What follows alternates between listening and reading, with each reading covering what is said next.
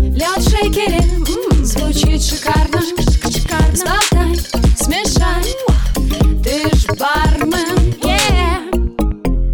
Всем привет, это подкаст «Ты бармен», меня зовут Яна Айдарова, и здесь вы можете узнать о различных аспектах барной индустрии. Сегодняшний гость эпизода Иван Ефриков, автор и идеолог портала mixlogist.com. Это сайт, где вы можете найти множество статей о баре, миксологии, достижениях фудтеха и не только, и где каждый пользователь может публиковать свои исследования. Мы поговорили с Иваном, какие современные онлайн-сервисы могут сделать жизнь барменов легче и лучше, какими технологиями наша сфера располагает сейчас, и не вытеслит ли повальное внедрение во все процессы алгоритмов и искусственного интеллекта линейных бартендеров. Приятного прослушивания!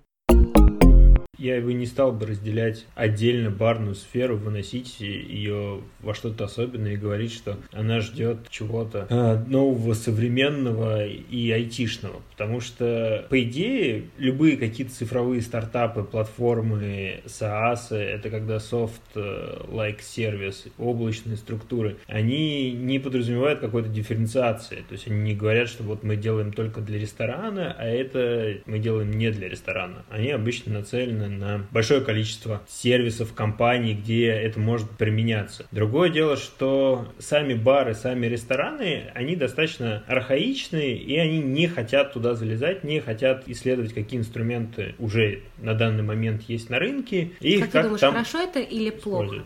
Я бы не ну, делал то есть бы стоит ли оставаться, оставаться ли хорики в сфере гостеприимства вот такими архаичными, как ты сказал, сферами, где только личное общение может помочь тебе тебе выбрать напиток, а не какое-то удобное приложение, например. Я бы не рекомендовал там оставаться по той причине, что это лишает сферу какой-то гибкости. Понятное дело, что есть два мира, да, есть Штаты и Япония, и есть более-менее все остальное. В Штатах и Японии там как-то процесс идет, ну, в силу того, что просто там больше рынки, и если запускаешь банально какой-то... Я бы не стал бы рассматривать э, только то, что связано с общением с гостем. Наоборот, может быть, общение с гостем надо оставить как э, непреложный аксиоматический какой-то процесс и не трогать его. Хотя, на самом деле, и там есть какие-то разработки. Самое классическое и самое простое Второе – это просто камера, которая подключена к некому абстрактному, как сейчас модно выражаться, ИИ, да, э, искусственному интеллекту. На самом деле там нет никакого искусственного интеллекта, нет вот этого сложного компьютерного зрения, как все говорят, которое используется в беспилотниках. Но, тем не менее, вешается такая приблуда, она смотрит, как кто подходит к барной стойке и просто показывает бартендеру на экранчике под барной стойкой, в какой порядке надо э, готовить напитки для гостей. Но можно оставить повторюсь. То есть там можно много чего придумать, что можно использовать для гостей именно как э, в разговорные вещи, да, там, или, например, в том же самом обслуживании. То есть я считаю, что можно уже сейчас сделать бесконтактную оплату в барах и бесконтактную Но не она в том распространяется, плане... особенно вот в, в нынешней Нет. ситуации. Но дело в том, что бесконтактная оплата, то, как мы это воспринимаем, когда надо подложить под телефон какой-нибудь карточку, это не бесконтактная оплата. Вам все равно надо как-то друг с другом взаимодействовать. Бесконтактная оплата – это это вот то, что сейчас развивается в первую очередь э, в ритейле. Это когда ты зашел, все набрал и вышел.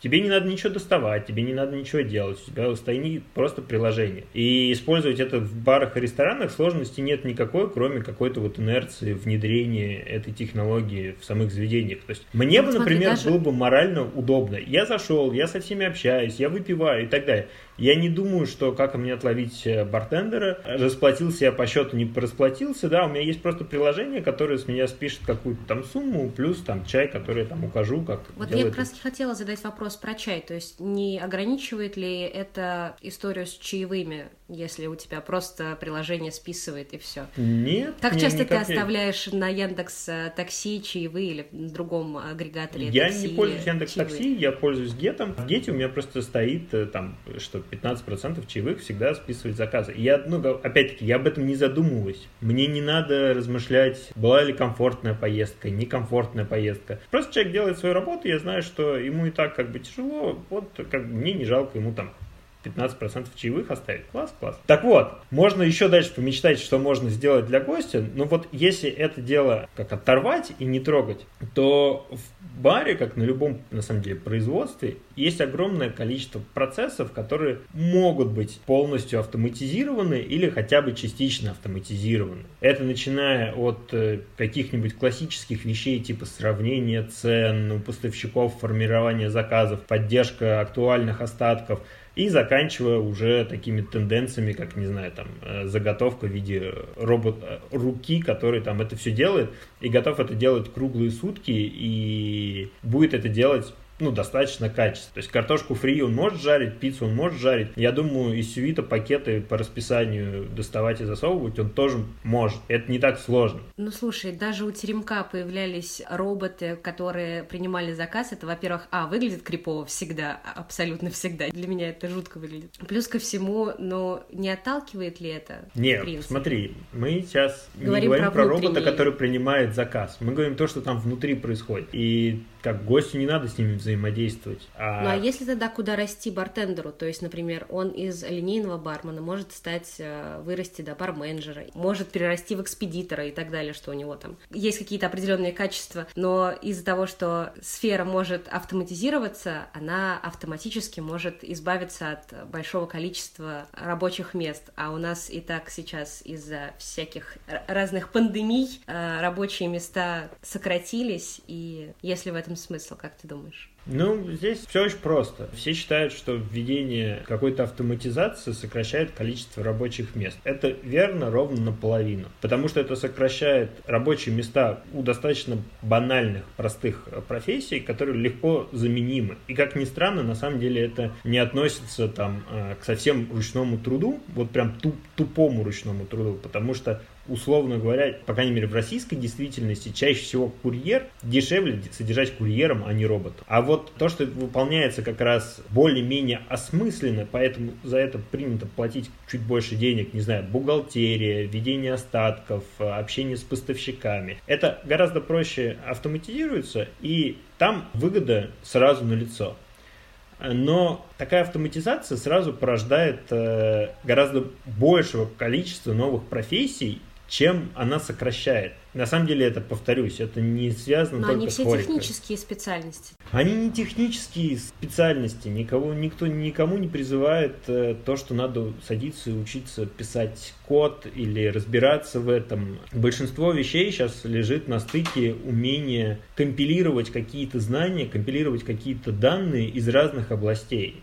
Потому что туда искусственный интеллект и любая разработка дойдет не скоро. Это правда например? сложно. Вот, например, писать тексты или вести компании в социальных сетях, теоретически уже можно сейчас полностью отдать машине, и это можно было полностью отдать машине еще лет пять назад, просто там не всегда вот понятна выгода этого всего. Ну, даже есть, есть кейсы, где ИИ делает аккаунты с красивыми женскими фотографиями и странными такими пространными подписями под ними. Ну, что интеллект, да, то есть как бы писать текст, э, писать текст он может и так далее. А вот э, придумать новый способ, например, на, на кого там таргетироваться, скорее, ну даже не то, что таргетироваться, а вот придумать, ну, как бы выйти за рамки и придумать, откуда еще позвать гостей, или как до этих гостей доехать, условно говоря. Вот и пока сложно.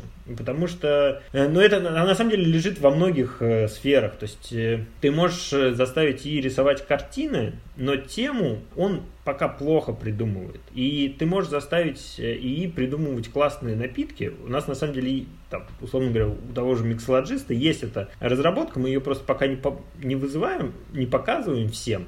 Но она работает, она действительно придумывает прикольные напитки, и даже там условно один или два еще давно участвовал в каких-то конкурсах и не был распознан как вот, ну то есть, понятное дело, что фактически это типа придумал человек, но на самом деле не очень человек. Серьезно? Но, Расскажи, э... пожалуйста, про это поподробнее, если тебе не сложно. Ну, просто, например, про генерацию вкусов и рецептов, это большая тема. Даже если только говорить про то, как мы разрабатывали эту штуку. Ту Но это прям, это отдельный разговор такой на час, потому что здесь надо будет делать много каких-то отсылок на то, то, с какими проблемами там монстры сталкивались, потому что там и у IBM, и у Google, и у всяких других больших компаний неоднократно были и есть большие разработки по генерации там супер рецептов. Правда, это не относится к алкогольному миру, это относится просто как бы ко всем рецептам, но там достаточно какие-то интересные вещи они создавали и так далее. И заканчивая тем, что на самом деле любой человек может зайти на... Есть такая площадка Kaggle, Kaggle, в России их просто Kaggle называют. Это такая песочница для тех всех, кто занимается искусственным интеллектом, и там проходят соревнования, то есть выкладываются какие-то датасеты, и типа, ребят, вот у меня есть такие данные, давайте что-нибудь научимся предсказывать, или там, это нормальная история,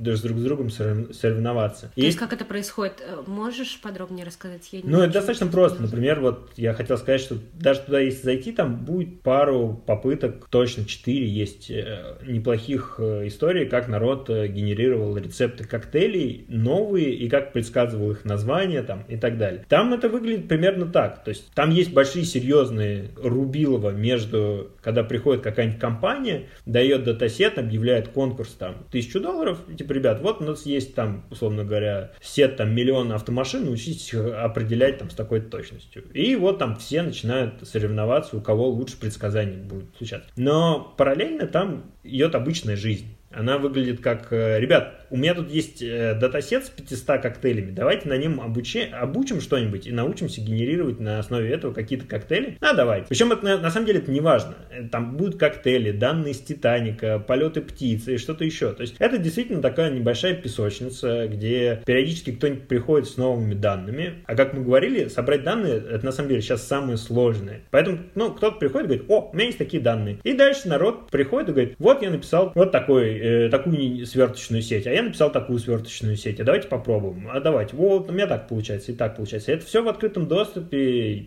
было бы желание там у тех же самых барменов, они давно бы уже зашли. И, в принципе, эти наработки можно использовать прям тупо Просто зачем, зачем это бармену, я вот это понять не могу. То есть дата-сервис это же больше про программирование, а коктейлями можно посоревноваться за призы и на конкурсах, вот, поэтому они туда не идут. Вот, да, я не знаю. То есть я, честно, скажем так, те, кто в будущем дальше будет разделять профессии, явно проиграют. Ну, потому что, на самом деле, все идет к тому, что нет уже никаких профессий. Ты умеешь умеешь делать какой-то набор функций, и твоя ценность будет вырастать только насколько ты эти функции можешь э, вместе с собой компилировать. Хотя бы знать, что вот такое есть, и попытаться просто шапочно понять, что там народ делает, ну это хотя бы лишний топик для общения с гостями. Типа, о, я тут смотрел, там ребят написали нейронные сети для придумывания коктейлей. Прикольно, прикольно.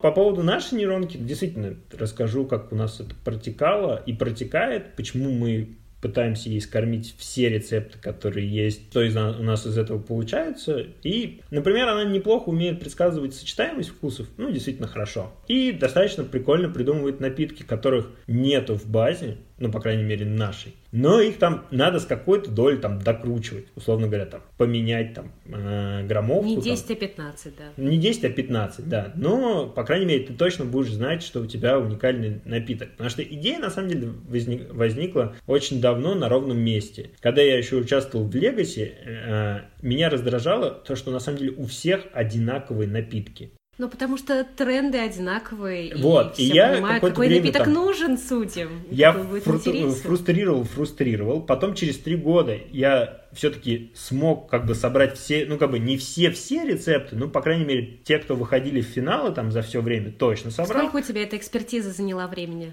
Да, там не, не, немного времени, там, главное знать, куда писать и кому обращаться. Ну, в общем, мы собрали там все рецепты, и действительно количество повторяющихся напитков огромно. И это в рамках одного конкурса, где на самом деле э, ротация судей, ну там минимальная, там костяк 60% остается один и тот же. Они, по крайней мере, они знают, даже они знают, что там было, и все равно все делают красивые глаза о том, что мы разрабатываем и принимаем уникальные напитки, придуманные для этого конкурса. Это уже проблема твистов. Нужно ли придумывать новые напитки, когда все уже придумано до нас? Итак, ну, то да есть вот это, это в том-то и дело, что кажется, не, знаешь, это как кажется не нужно. Но если ты это объявляешь, то включи какой-нибудь фильтр на входе нормальный, который действительно будет отбирать уникальные напитки, а ну, не какой? твист на твист ну, на твист. Как раз-таки используя какой-то дополнительный сервис или... Да, для этого не нужна на самом деле там сложная история. Там, если, например, зайти на тот же самый миксологист, там есть поиск по ингредиентам. Было, это сделано было очень просто. Если ты там, э, не знаю, вот у тебя там, ты проводишь конкурс, например, тебе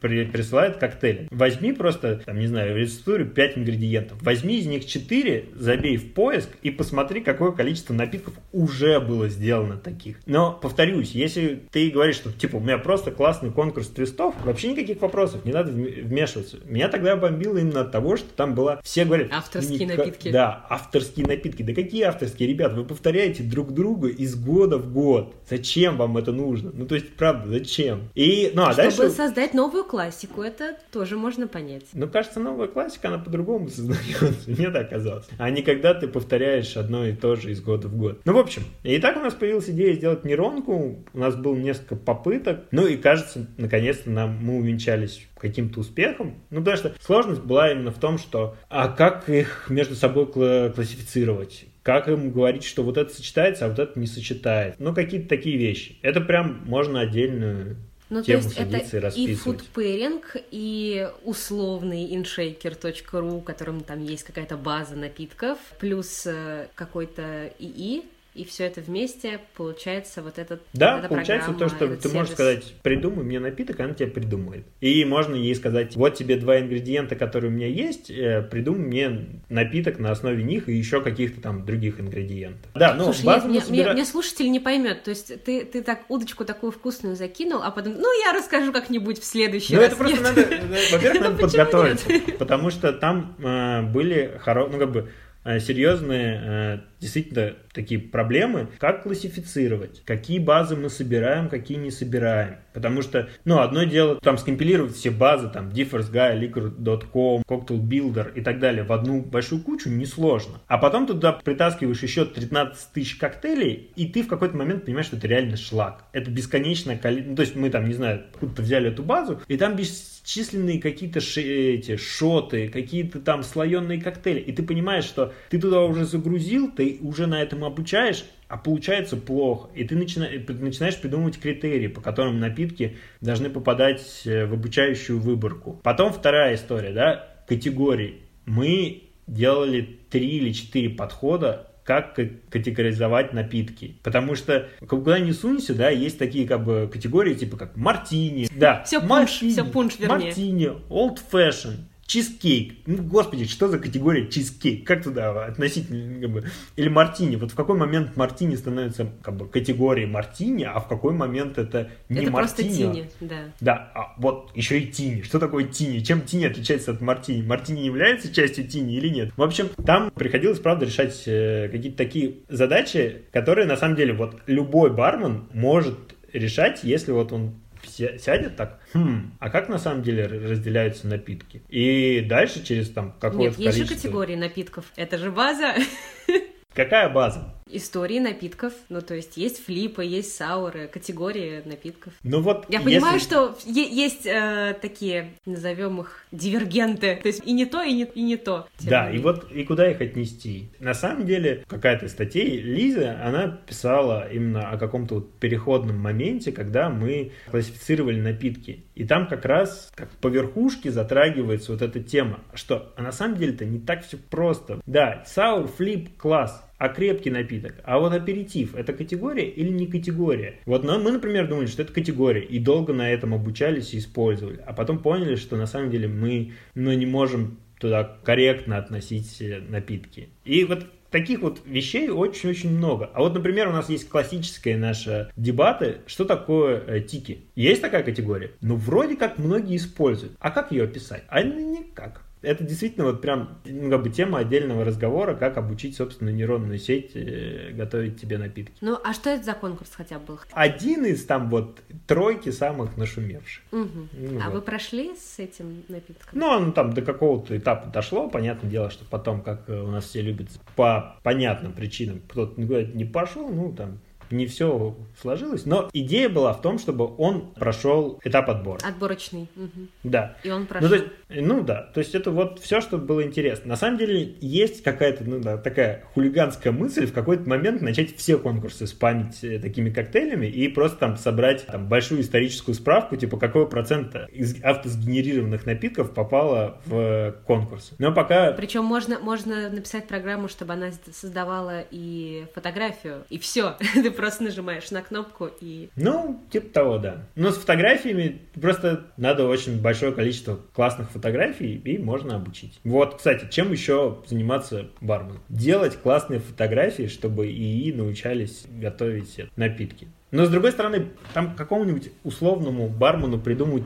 Тиндер для коктейлей, ну ведь не сложно же. Ну то есть вот вечно идет эта игра. Здравствуйте, вы любите покислее, послаще, там вот это все. Да просто сделай приложение, где у тебя человек свайп влево, свайп вправо, там и, условно говоря, ну как, э, сколько там нужно будет, ну как с кино примерно, тебе нужно там 10-15 свайпов сделать, чтобы уже больше, там, чем 50% угадывать, что человеку понравится, что нет. Ну вот сделать это, ну несложно, ну никто же не делает. Для меня, например, это большая мечта, когда бар это инф, как бы это готовая инфраструктура. То есть я вот, например, хочу иногда стоять за баром, но это мне надо ехать на какой-то гест, напрашиваться или или еще что-то делать. А вот так вот просто там, там, не знаю, забронировать бар, где я буду готовить три вечера себе коктейли для моих гостей, я бы вот прям уже воспользовался бы этим сервисом. Там прям как бы не знаю, как Airbnb, типа там, бам, я резервирую этот бар на там такой там вторник, среду, четверг и готовлю там напитки. Вот моя афиша как бы мы ни бились, как ни старались, он не может придумать нормальную концепцию для коктейля и не может придумать, например, подачу, украшение. Да, хотя, понятное дело, в какие стороны можно копать, да, там была попытка прикрутить э, там всю Википедию с попыткой привязать тематику ингредиентов к темам Википедии, да, там найти какое-нибудь название, которое еще нигде не встречается, и в зависимости от того, про что эта статья, придумать какое-то там украшение, да, работает это плохо. А у человека работает нелинейное мышление очень хорошо. То есть взять и придумать концепцию для напитка, который уже там есть красивый сбалансированный, для него, ну, средне начитанному там бармену, барменджеру не составляет, ну, правда, никакого труда, при, учитывая, зная там вкусы гостей и зная там специфику заведения и так далее. Ну, во многом это можно, наверное, охарактеризовать как бы мега-дизайнеры. Дизайнеры не с точки зрения э, рисования, а именно как э, дизайн систем. Даже архитектор, вот. наверное, больше. Ну, примерно так же. Архитекторы, дизайнеры, то есть, ну, например, пивоварение. Это сейчас популярная тема использовать и для придумывания новых рецептов. Но оно там постепенно подбирается и к виски, и к чему-то еще. Там есть эксперименты. Там все равно всегда выступает какой-то человек, который сначала долго вместе с командой разработки подготавливает данные, которые, на которых она будет учиться. Потому что подготовка данных это тоже нетривиальная задача. А потом, честно, ну, так называемое да, обучение с подкреплением, честно участвует как некий контроллер, который говорит, это хорошо, это плохо, это хорошо, это плохо. И таким вот дизайнером систем туда можно расти много и до бесконечности. Как раз наоборот, чем быстрее бармены скинут с себя абсолютно рутинную, ненужную, скучную работу, тем больше времени у них будет, а, для общения с гостями, а не там состояние делания заготовок или еще что-то. И тем больше у них будет времени просто смотреть по сторонам, понимать, каких знаний им недостаточно, чтобы развиваться куда-то дальше. Нет каких-то разработчиков, которые считают, что они делают что-то только для одной сферы. Конечно, все нацелены на весь рынок по максимуму. Нет, просто это понятно, мы просто В ресторанах, барах такая... очень э, инертная среда, и туда залезать как бы непонятно. Баров и ресторанов на самом деле мало. Никто там ничего делать не хочет. И поэтому вот, я не знаю, там, я придумаю какую-то штуку, я туда пойду внедрять. Я буду ее внедрять там в ближайшие 10 лет, внедрю там, не знаю, в тысячи ресторанах, и особо с этого ничего не, не получу. Тогда вопрос. Есть такая история, что чтобы получить вдохновение, в кавычках, то чаще всего приходится прибегать к монотонным действиям, ну, то есть, не знаю, от мытья посуды до принятия душа. Самые такие интересные, не банальные, не линейные идеи приходят как раз-таки при создании каких-то монотонных задач, а если, например, ИИ или какая-то машина будет заниматься всей этой монотонной рутиной, то как тогда регулировать и создавать что-то новое? Мне кажется, ты сама на него ответила. Можно все так же гулять и, там, не знаю, медитировать. Займись чем-то другим полезным и интересным. Можно гулять, можно рисовать, можно медитировать, можно ну, делать много чего. Даже в баре, учитывая то, на каком уровне там, в 90% заведениях находится, не знаю, какая-то техника стира, шейка и так далее, да, вот стой и стируй, пока не научишься. Монотонно, монотонно. Можно освободить голову, чтобы придумать что-то новое? Можно. Польза будет? Офигенная польза будет. Просто ну, сразу можно уровень напитков поднять на несколько порядков на выше. Так что это не проблема. Ну и второй вопрос. Ты правда думаешь, что если руки условно освободятся, то бар бартендеры все возьмут и такие, да, я что-то долго не читал, и пойдут э, читать книги, изучать новые техники и так далее. Ну, я не верю, лень, что все... Лень такая штука.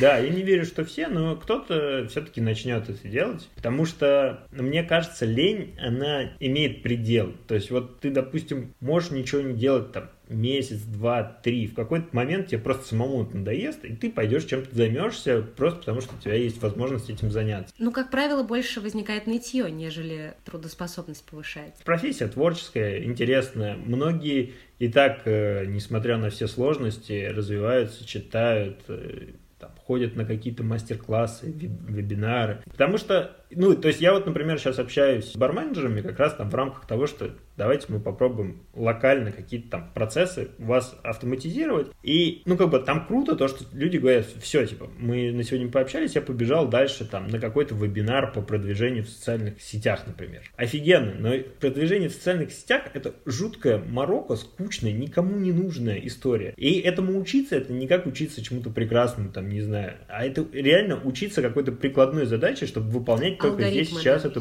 да, прикладную задачу. И ты на это тратишь свое время. Да не надо на нее тратить. Дождись, когда на какие-нибудь кабинеты по управлению рекламы начнут э, делать это хорошо. И просто воспользуйся. Ну и что здесь еще можно на самом деле высказать, если мы говорим да, про продвижение и маркетинг? На это можно посмотреть с другой стороны. Если ты пытаешься влезть туда, где уже поляна вытоптана, не ожидай, что там будут какие-то фантастические э, результаты. Потому что каналы продвижения, они массовые, они всем известны. И ты там конкурируешь не только там с какими-то там другими заведениями. На самом деле ты конкурируешь со всеми. Ты конкурируешь с Кока-Колой и, не знаю, H&M за внимание, за рекламу и там продвижение. А у ребят гораздо больше просто ресурсов задавить тебя. То есть и у тебя цена привлечения гостя возрастает до небес. И вместо того, чтобы пытаться в это дело погрузиться и там что-то начать делать, лучше сесть и придумать какой-то свой собственный канал продвижения или канал взаимодействия с людьми, который у тебя, по крайней мере, сразу не захватит и не, как бы, не отожмут. Я понимаю, что есть много классных кейсов, есть много классных курсов, в том числе для бартендеров, как продвигать свой бар в Инстаграме. Ну, да, все отлично, только, ребят, вы конкурируете не с другими барами, вы конкурируете с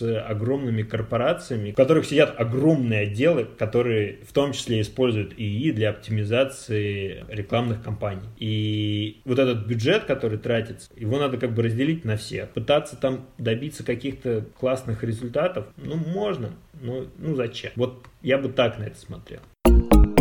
Ты читал, Филипп Дика э, «Мечтают ли андроиды об электроовцах»? Конечно, да, читал. Да? Вот, как есть... ты думаешь, нас ждет точно такая же история? Как нет, конечно. «Бегущим же. по лезвию»? Нет, нет, конечно. Есть э, проблемы перевода, да, искусственный интеллект в оригинале, он art intelligence, это не совсем тот интеллект, о котором мы подразумеваем в русском языке. И на самом деле туда развитие, ну, в профессиональной области ну, ник, никому не интересно, потому что все Объем хотят, ну, ну, никто не хочет сделать человека, условно говоря, никто не хочет сделать андроида. То есть то, что мы видим, это скорее, а вот мы еще так можем. И это нормально для ученых. Они делают, ну, как бы, они просто так, так исторически сложилось, что задача ученых делать огромное количество вещей, как бы 99 из которых никогда никому не пригодится. Иначе просто, как бы просто наука... похвастаться, да? Вот не, ну чтобы наука это. двигалась куда-то, но никому не интересно делать там андроиды или еще что-то, потому что те же самые вопросы можно решать в другой плоскости более дешевыми способами и так далее. Грубо говоря, это как вот представить, что делать робота доставки в виде андроида. Ну зачем? Можно сделать там как бы тележку Ну, на дроны же уже существуют. Ну, дроны, ну, тоже с ними там все сложно. То есть, на самом деле, не надо представлять, что там э, происходит какая-то магия, и она уже... Там происходит магия, но она, на самом деле, совершенно в другой плоскости лежит, нежели то, как вот мы представляем, что вот сейчас там изобретут человека 2.0, и, и эволюция пойдет другим путем. Да нет, там другие интересы, другие масштабы. По крайней мере, я бы точно ничего бы не прогнозировал по фантастам. Вань, давай все-таки попробуем пофантазировать. Давай представим, что мы с тобой сценаристы очередного сезона Черного зеркала, и нам нужно придумать с тобой сценарий про, про индустрию гастрономии. Но не, маленькое лирическое отступление, я не считаю, что Черное зеркало это про будущее. То есть в это этом про плане... настоящее или да, нет? Черное Или зеркало, он и хорошо снятый, но прозаичный сериал про то, что и так уже есть. Нам, ну, как бы, не надо это все выдумывать. Но если от этого оторваться... Это гипо- гиперболизированная же ситуация, которая Ну, вот немножко нынешняя. местами, да. То есть, если хотите посмотреть что-то про будущее и про текущие проблемы в рамках этого будущего, вот есть очень простой, очень хороший сериал, который называется Devs, который в России перевели как «Разрабы». Классный, очень простой сериал, но в нем очень хорошо подчеркиваются те проблемы, которые реально волнуют сейчас людей и то, куда движется сейчас будущее. А, Но пофантазируем. Здесь надо просто понять, где находились другие индустрии там 20, 30, 40 лет, 60 лет назад и как бы просто переложить на гастроиндустрию. В первую очередь здесь выиграет тот, кто сделает все как инфраструктуру. То есть, условно говоря, до каких-то банальных вещей это вот как ресторан, как инфраструктура, то, что я как шеф прихожу, я не думаю, как должен как бы быть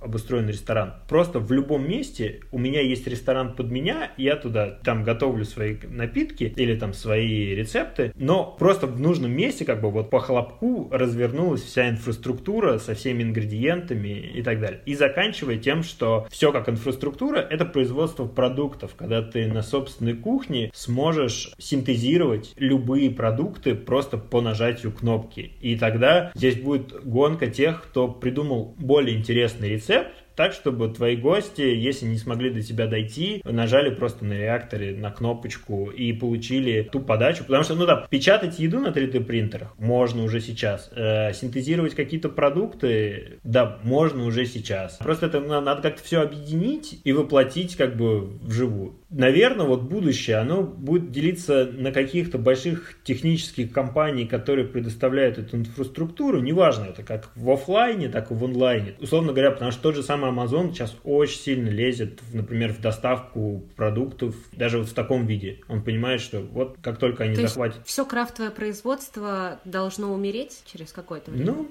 скорее, да, чем нет. Ну, то есть как, крафтовое производство можно, наверное, разделить на два каких-то подраздела. Крафтовое, крафтовое, вот когда ты что-то производишь на собственную деревню, в этой деревне это все употребляется. И крафтовое, когда ты прикрываешься крафтом, но на самом деле прикидываешься маленьким, но пытаешься быть очень большим. И вот если первое, оно скорее, да, отомрет, потому что, ну, я верю, что рано или поздно, многие говорят, будущее наступило, оно просто неравномерно распределено. И вот в какой-то момент это распределение, оно станет более равномерным. И ты в любой деревушке в Чехии сможешь себе там синтезировать любое пиво, которое ты захочешь. А вот крафтовые, которые прикидываются маленькими, но хотят донести свои вкусы до всех, они останутся, потому что кто-то же должен будет придумывать новые рецепты для всего этого, кто-то должен будет придумывать новые подачи, кто-то должен будет придумывать все-все-все-все-все. То есть это будет, по сути, как такое интересное бюро, где люди будут придумывать новые рецепты, новые какие-то безумные сочетания, новые безумные подачи, прорабатывать, загружать эти рецепты, и ты у себя в Калифорнии, в Москве или там, не знаю, в Нижнем Новгороде, в Казани просто будешь получать, не знаю, Spotify новая музыка, новый альбом, о, новый коктейль, класс, сегодня его пробуем. Так что вот я думаю, как-то так это будет развиваться. Но хотя это вот на самом деле, думаю, лет там 10, 20, 30. Ну что, у нас зафиксировано предсказание от Ивана Ефрикова. Посмотрим, через сколько оно сбудется и сбудется ли. А как же человеческий фактор? Да, Ну, то есть приложение приложениями, но вот смотря в, на экран мобильного телефона в это пресловутое черное зеркало, как ты поймешь, что человек хочет действительно или нет? Это же вот это какая-то магия, химия, вот это все. Я не знаю, у тебя, ну, Netflix есть, Нет, Spotify. да, теперь есть. На самом деле, это как это? Ты, если честно, неделю в Spotify потыкаешь то, что тебе нравится, ты потом с большим удивлением обнаружишь, что он тебе будет давать то, что тебе действительно нравится. И это просто это как бы запредельный уровень вот как раз угадывания. Вот Netflix то же самое. Полайкай там 10-20 фильмов, тебе будет показываться то, что тебе понравится. Это не работает стопроцентно на всех. И, условно говоря, если ты там прям такой замороченный, ты иногда знаешь, как хакнуть систему. Вот. А, не говоря уже там, как хакать гугловские рекламы, например. Ну там, Яндекс мы не берем, Яндекс работает тупо в лоб, ты там искал кофеварку, все, в ближайшие полгода ты будешь смотреть кофеварку. Не знаю почему, но вот как бы Яндекс это вот такая вот очень странная история. Но у больших западных ребят рекомендательные способности сервисов каждым годом становятся все лучше и лучше. И это не какая-то магия, это действительно вот... Что-то алгоритм. Потому что ты, ну, условно говоря, вот ты говоришь человеческий фактор. Если бы я только тебе бы дал Тиндер для коктейлей, то, скорее всего, бы было бы все плохо. Но если бы я взял бы 100 тебя, то, скорее всего, 101 ты уже бы точно получил бы тот напиток, который с какой-то долей вероятности бы тебе понравился. Больше, чем 50% уже круто. Поэтому, да, должны быть архитекторы и дизайнеры вот таких вот систем. Потому что, на самом деле, мы берем же на себя слишком много. Мы решаем, что мы знаем, что человеку нужно. При этом мы, на самом деле, очень слабо представляем, что действительно на самом деле человеку нужно. И мы вот играем в эти игры с честным лицом, что мы такие проницательные и так далее, далее. Но на самом деле все гораздо сложнее. И здесь исключение человеческого фактора очень часто дает гораздо больше результата, чем твое точное убеждение, что ты точно знаешь, что этому гостю нужен. Но ну, есть момент эмпатии, а машина этим не обладает. Да, вопрос, э, с какой вероятностью твоя эмпатия работает, и с какой долей вероятностью дают э, выбросы большие данные. На самом деле, если говорить про то же самое, там, какие технологии можно использовать за баром, да, огромное количество уже есть алгоритмов, которые распознают мим, микромимику лица. И, в принципе, ну, эволюционно мы тоже ее хорошо распознаем, ее очень сложно подделать, и где-то там на подкорке мы с тобой разговариваем, а где-то там вот у меня затылок такой понимает, угу, вот это ей понравилось, вот это ей не понравилось, а давай-ка мы вот так теперь поговорим. Но в отличие от нашего мозга, эти алгоритмы, они тебе сразу расскажут, понравилось, не понравился. И в случае алгоритма ты будешь понимать, что именно привело к такому решению. А в случае твоего как, какой-то там подачи или решения, ты не знаешь, какой вот этот э, набор факторов, то, что тебе улыбнулись или наоборот подмигнули, или потому что такая интонация была. Там же этот черный ящик, и мы только можем догадываться, как мы это работаем. Поэтому, повторюсь, Здесь не может быть едини, ну, как бы, единого э, решения. Нету золотой или серебряной пули. Есть набор каких-то действий. И чем раньше люди вообще поймут, что им надо становиться вот как раз архитекторами каких-то сложных вещей, которые компилируются из много разных вещей, тем быстрее мы придем к чему-то большому и светлому. Надеюсь на это. Да, конечно, конечно. Вань, спасибо тебе огромное. Да, не это за было что. классно. Да, взаимно. Спасибо вам большое, что дослушали этот эпизод до конца. Обязательно посетите портал mixlogist.com. Ссылку на него, как контакты Вани, ждут вас в описании под выпуском. Также буду благодарна, если вы поставите оценку или лайк подкасту, потому что это простое действие поможет узнать другим об этом проекте. А с вами был подкаст «Ты ж бармен». Меня зовут Яна Айдарова. Обнимаю крепко и услышимся совсем скоро. Так что пока-пока. Ты ж бармен, yeah!